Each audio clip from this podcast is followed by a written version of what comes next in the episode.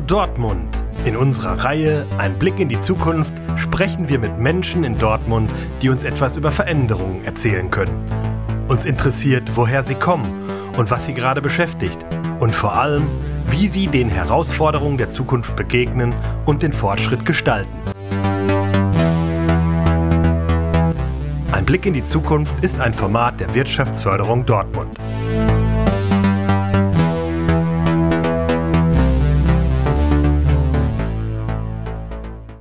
Hallo und herzlich willkommen zu einer weiteren Folge Ein Blick in die Zukunft. Mein Name ist Sebastian Winkler.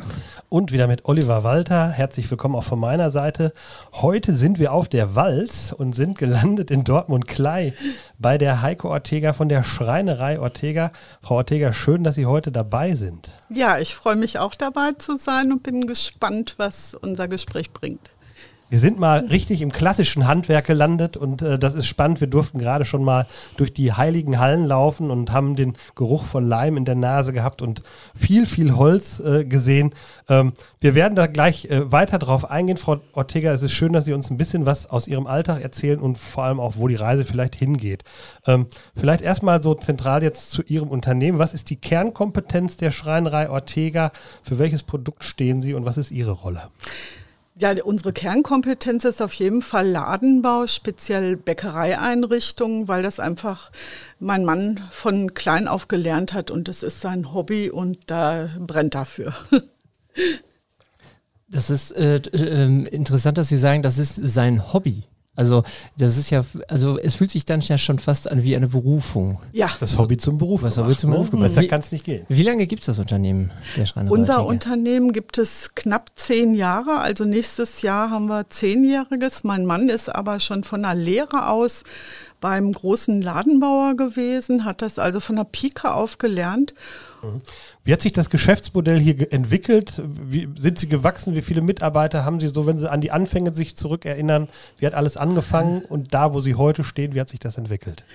Ähm, es hat sich so entwickelt, dass wir erstmal nur einen Mitarbeiter hatten. Den haben wir eigentlich eher so auf, also übernommen auf Empfehlung haben einem Bekannten Gefallen getan.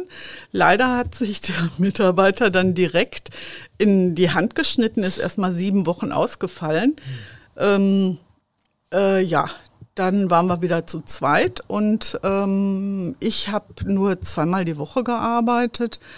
Ja, und es ist derart gewachsen, dass wir jetzt fünf Mitarbeiter in der Werkstatt haben und ähm, äh, ja, jetzt sind wir zu zwei Vollkräften, also ich und äh, ein Mitarbeiter und äh, haben noch eine, einen Minijob-Dame, äh, die so die Personalsachen macht. Mhm. Und wenn Sie sich mal so dran erinnern, so rückblickend auf die letzten zehn Jahre, ähm, was ist so die größte Herausforderung gewesen, vor denen Sie so als Unternehmen standen? Die größte Herausforderung war auf jeden Fall, erstmal komme ich ja überhaupt nicht aus dem Bereich. Ladenbau, es ist sehr, äh, man braucht ganz spezifische ähm, Materialien dafür, die bestellt werden müssen. Da muss ich mich erstmal reinfuchsen. Und ich weiß, ich glaube, das war Ende 2019 oder so. Da hatten wir vier oder fünf Läden am Jahresende gleichzeitig in allen möglichen Himmelsrichtungen in Deutschland. Und die mussten aufgebaut werden, die mussten gefertigt werden. Das Material musste natürlich, das, die haben ja alle ähm, feste Zeitpunkte, wo die eröffnet werden. Das musste alles passen und das war eine echte Herausforderung. Ja, äh, in dem Kontext muss ich einfach fragen, weil äh, auch von Berufswegen her mich das Thema Ausbildung auch immer interessiert hat oder überhaupt Mitarbeiterfindung. Äh, findet man denn heute noch gut Mitarbeiter, gerade Tischler? Ich weiß, dass viele gerne die Ausbildung machen und dann anschließend in andere Berufe wechseln oder hm. Berufsschullehrer werden. Mhm. Wie ist das denn für so ein kleines Familienunternehmen, dann noch passende Mitarbeiter zu finden und die auch ja, attraktiv genug für die zu sein und zu sagen, hier habt ihr eine Perspektive? Sehr schwierig. Also es ist sehr schwierig. Wir haben zwei Meister hier eingestellt, wo wir gedacht haben, okay, dann könnten wir selber auch ausbilden, weil wir ja den Meister brauchen, den hat mein Mann nicht. Äh, die beiden Meister haben kurz, also der eine ist, glaube ich, sechs Wochen geblieben, die andere ist vier Wochen geblieben. Ähm, und das war einfach zu stressig. Ne? Ja. Wir haben immer gesagt, wenn, wenn wirklich eine Sturm- und Drangzeit ist, dann mhm. ist es stressig. Es mhm. ist aber auch wieder eine, eine ruhige Zeit, wie im Moment. Mhm. Aber die Zeit haben sie nicht erlebt, die waren dann schon wieder weg. Ne? Mhm. Also das ist total spannend, dass Sie auch schon sagen, ähm, man kann sich das nicht so vorstellen, dass man eine Art Tagesgeschäft empfindet, sondern es kommt so stoßweise, mhm. so hört man raus. Ähm, stoßweise kommen auch so andere Trends und Entwicklungen weltweit mhm. auf alles mal bezogen. Mhm. Ähm, wie gehen Sie als Unternehmen auch damit um? Sie, erfasst Sie das? An welcher Stelle erfasst Sie das? Was ist für Sie relevant? Also so auch so Thema Digitalisierung oder jetzt Materialitätenwechsel, also auch so mhm. diesen, diesen, diesen Schwenk oder diesen Shift zu, zu Nachhaltigkeitsthemen. Was, was haben Sie da hier im Unternehmen auf der Agenda oder was, was, wo haben Sie Berührungspunkte? Also wir sind früher sehr gerne auf Messen gegangen. Das war ja durch Corona dann nicht mehr der Fall. Da konnte man sich neue ähm, Inspirationen holen, ne? neue Farben, neue Materialien. Das ist einfach auch interessant, weil das macht auch Spaß. Ne? Man macht nicht immer so das Gleiche, sondern man kann den Kunden auch äh, sagen, oh nee, Hochglanz ist jetzt nicht mehr so. Nehmen Sie lieber matt, matt und dann Anti-Fingerprint, damit man auch Spaß daran hat, ne? Mhm. nicht nur am Putzen ist. Ne? Äh, also dann neue Beschläge, ne? die laufen einfach dann so. Ne? Also das ist, ist schon toll, ne? In diesem Kontext würde ich gerne fragen, Sie müssen sich vorstellen, liebe Zuhörerinnen und Zuhörer, wir waren gerade in der Halle und da sieht man nicht nur Holz, da sieht man Glas, da sieht man Kunststoffe, äh, Aluminium, Borten, äh, also mhm. jede Menge Werkstoffe, denn es werden ja als ein Beispiel ganze Bäckereien ausgestattet oder gebaut, die The der Thekenbau von Bäckereien. Ähm, ähm, das heißt, sie brauchen ganz viele Materialien, Komponenten und müssen diese zusammenstellen. Und jetzt leben wir ja nun mal in turbulenten Zeiten, das hat Herr Winkler ja gerade schon festgestellt. Ähm, Rohstoffknappheit, ne? die, die Preise schießen durch die Decke. Wie gehen Sie als Unternehmen damit um aktuell? Also wir ähm, versuchen, das natürlich bei unseren Stammlieferanten zu beziehen. Manchmal ist das nicht möglich, da müssen wir auf andere Lieferanten ausweichen, teilweise auch auf Lieferanten, wo wir überhaupt noch nie bezogen haben. Das spiegelt sich dann wieder im Preis nieder, ne? weil wir kriegen natürlich nicht die Konditionen als Neukunde, die wir bei unseren Stammlieferanten bekommen. Dann hören wir also von unseren Lieferanten auch, wenn wir zum Beispiel so Theken, äh, Kühltheken kaufen, dass die äh, Lieferanten unter sich Einzelteile austauschen, um überhaupt lieferfähig zu sein. Ne? Ja.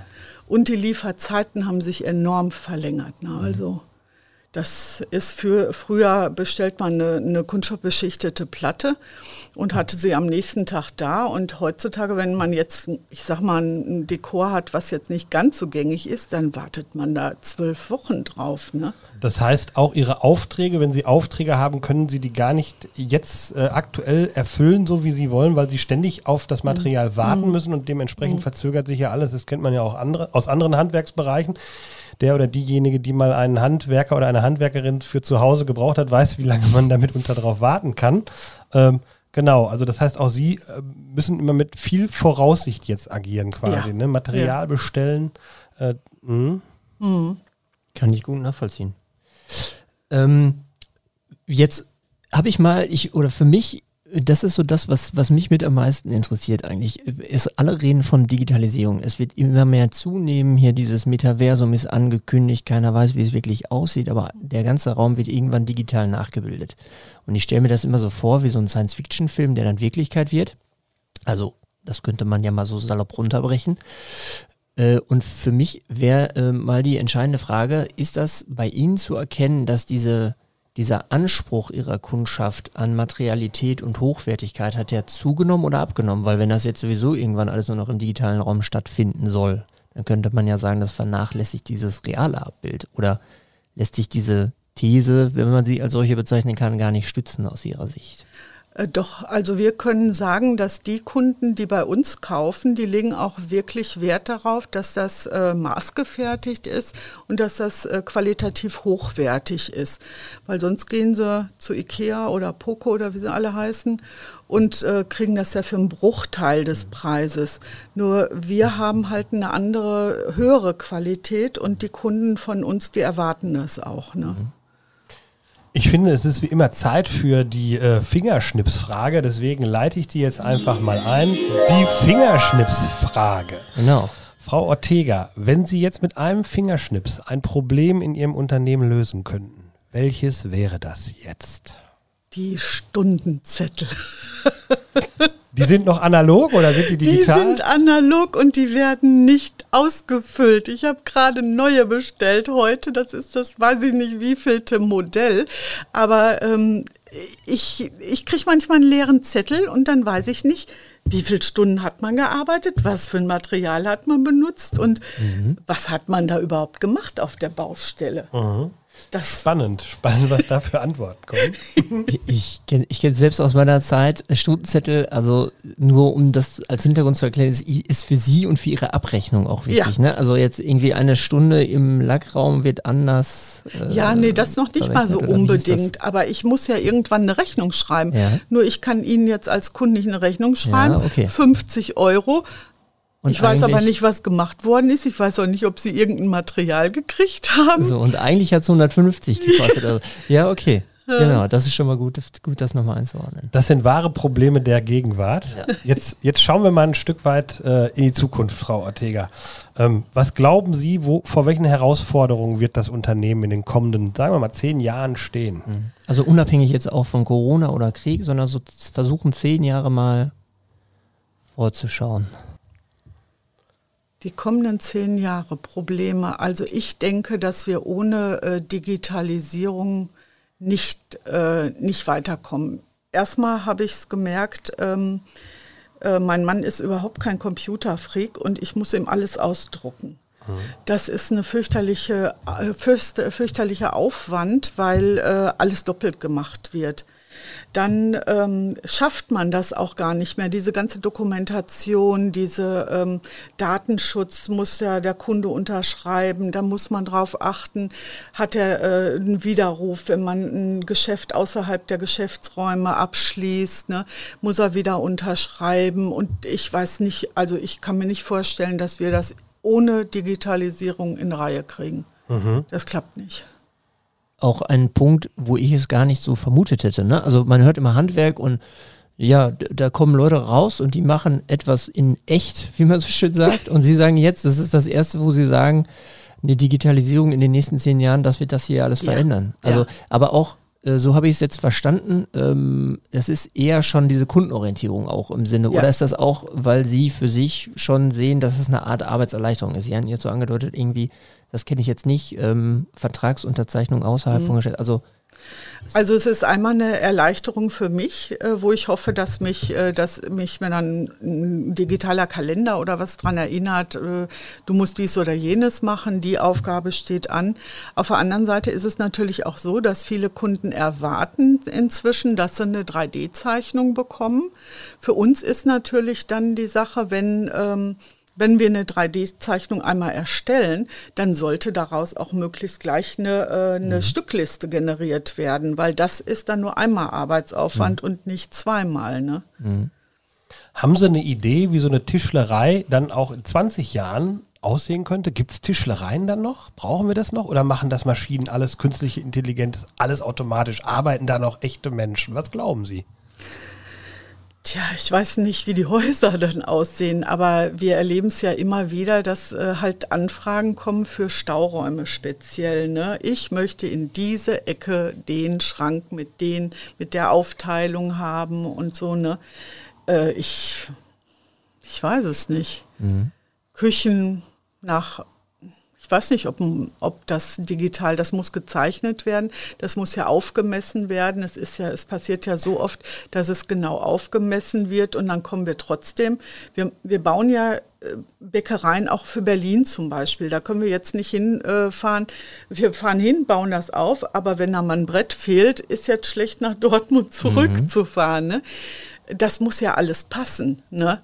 Und ich weiß nicht, ob das so, ähm, ich bin zwar ein Technikfan, aber ob das jemand äh, so so äh, berechnen, also eine, eine, Maschine so berechnen könnte, dass auch die krumme Wand be, äh, berücksichtigt wird. Ne? Das kann das ich mir nicht vorstellen. Muss ich auch sagen, das glaube ich einfach auch, wenn man, wenn man das Handwerk sieht. Handwerk ist und bleibt ortsgebunden und man kann viele Dinge in einen äh, irrealen Raum stellen äh, oder digitalisieren und irgendwie, aber ich glaube auch letztendlich das, was man noch anfassen muss mit den Händen, echte, echte Materialien, die werden auch weiterhin von Menschen bearbeitet werden müssen, weil es sonst einfach schlicht und ergreifend nicht passt. Ne? Und dafür ist ja das Handwerk da, es passend zu machen dann. Mhm. Also äh, finde ich total spannend und auch total nachvollziehbar. Ähm, für, für uns hat sich schon diverse Male auch so die Frage gestellt, ähm, das aber auch nochmal in eine Beziehung zu setzen zu den, ich sage jetzt mal, nachkommenden Generationen. Also man spricht ja immer von einer Generation X oder Y mhm. oder Z oder jetzt gibt es auch schon die Generation Alpha. Ähm, und die haben ja irgendwie alle in ihrer Kategorisierung eine andere Vorgehensweise, weil sie mit digitalen Medien anders aufwachsen und irgendwie Präferenzen ganz anders ausgestalten. Ähm, macht sich sowas bemerkbar? Verändert sich, verändert sich die Kundschaft? Gibt es Otto normal noch oder kann man das gar nicht so sagen? Ist das sowieso immer hoch? Äh, unterschiedlich, individuell? Also es ist unterschiedlich und individuell. Es gibt natürlich, wir, wir arbeiten ja für junge äh, Leute genauso wie für ältere. Und äh, da gibt's alle Abstufungen. Also wo ich jetzt diesen Unterschied bemerken würde, das wäre bei den Mitarbeitern. Mhm. Ne, die Mitarbeiter, die jetzt jünger sind zum Beispiel, die, mein Mann und ich sind Workaholics. Und äh, wir machen lieber eine Stunde länger mhm. und sitzen dann nicht im Garten. Und ähm, meine Tochter zum Beispiel, die äh, sitzt dann halt lieber eine Stunde länger im Garten und arbeitet dann ein bisschen ja. weniger. Und das merkt man auch bei den Mitarbeitern, was ich absolut nachvollziehen kann und auch gut finde. Ähm, nur die Arbeit muss halt auch getan werden. Genau. Sie haben ja am Anfang gesagt, es ist schwierig, Mitarbeiter zu finden. Und das ist eben äh, diese Gratwanderung, die man, glaube ich, in Zukunft hinbekommen muss. Man muss ja ein attraktiver Arbeitgeber sein und den Wünschen seiner Mitarbeiterinnen äh, nachkommen. Und gleichzeitig, genau, wie Sie sagen, müssen die Aufträge erledigt werden. Mhm. Äh, das ist äh, spannend, wie das in Zukunft, wo, wo New Work noch hinkommt, ja, sage ich mal. Ja. Das ist ja auch ein breites Thema. Ja, wir bedanken uns ganz herzlich, Frau Ortega. Schön, dass wir hier sein durften. War super cool. Also danke für diese Einblicke auch nochmal. So ein, so ein Gang durch die Werkstatt, ich finde, das hat, das hat immer was. Also diese, diese Düfte nehme ich auf jeden Fall heute in der Nase mit nach Hause. ja, ich bedanke mich auch. War schön war nett und entspannt. Ja, und Ihnen, die Sie diesen Podcast hören, wünschen wir auch alles Gute, bleiben Sie gesund und bis zum nächsten Mal. Wenn auch ihr vor Veränderung steht oder euch mitten in Transformationsprozessen befindet, dann sprecht mit uns darüber. Schreibt uns an podcast.wirtschaftsförderung-dortmund.de. Bis zum nächsten Mal und wie immer gerne weitersagen.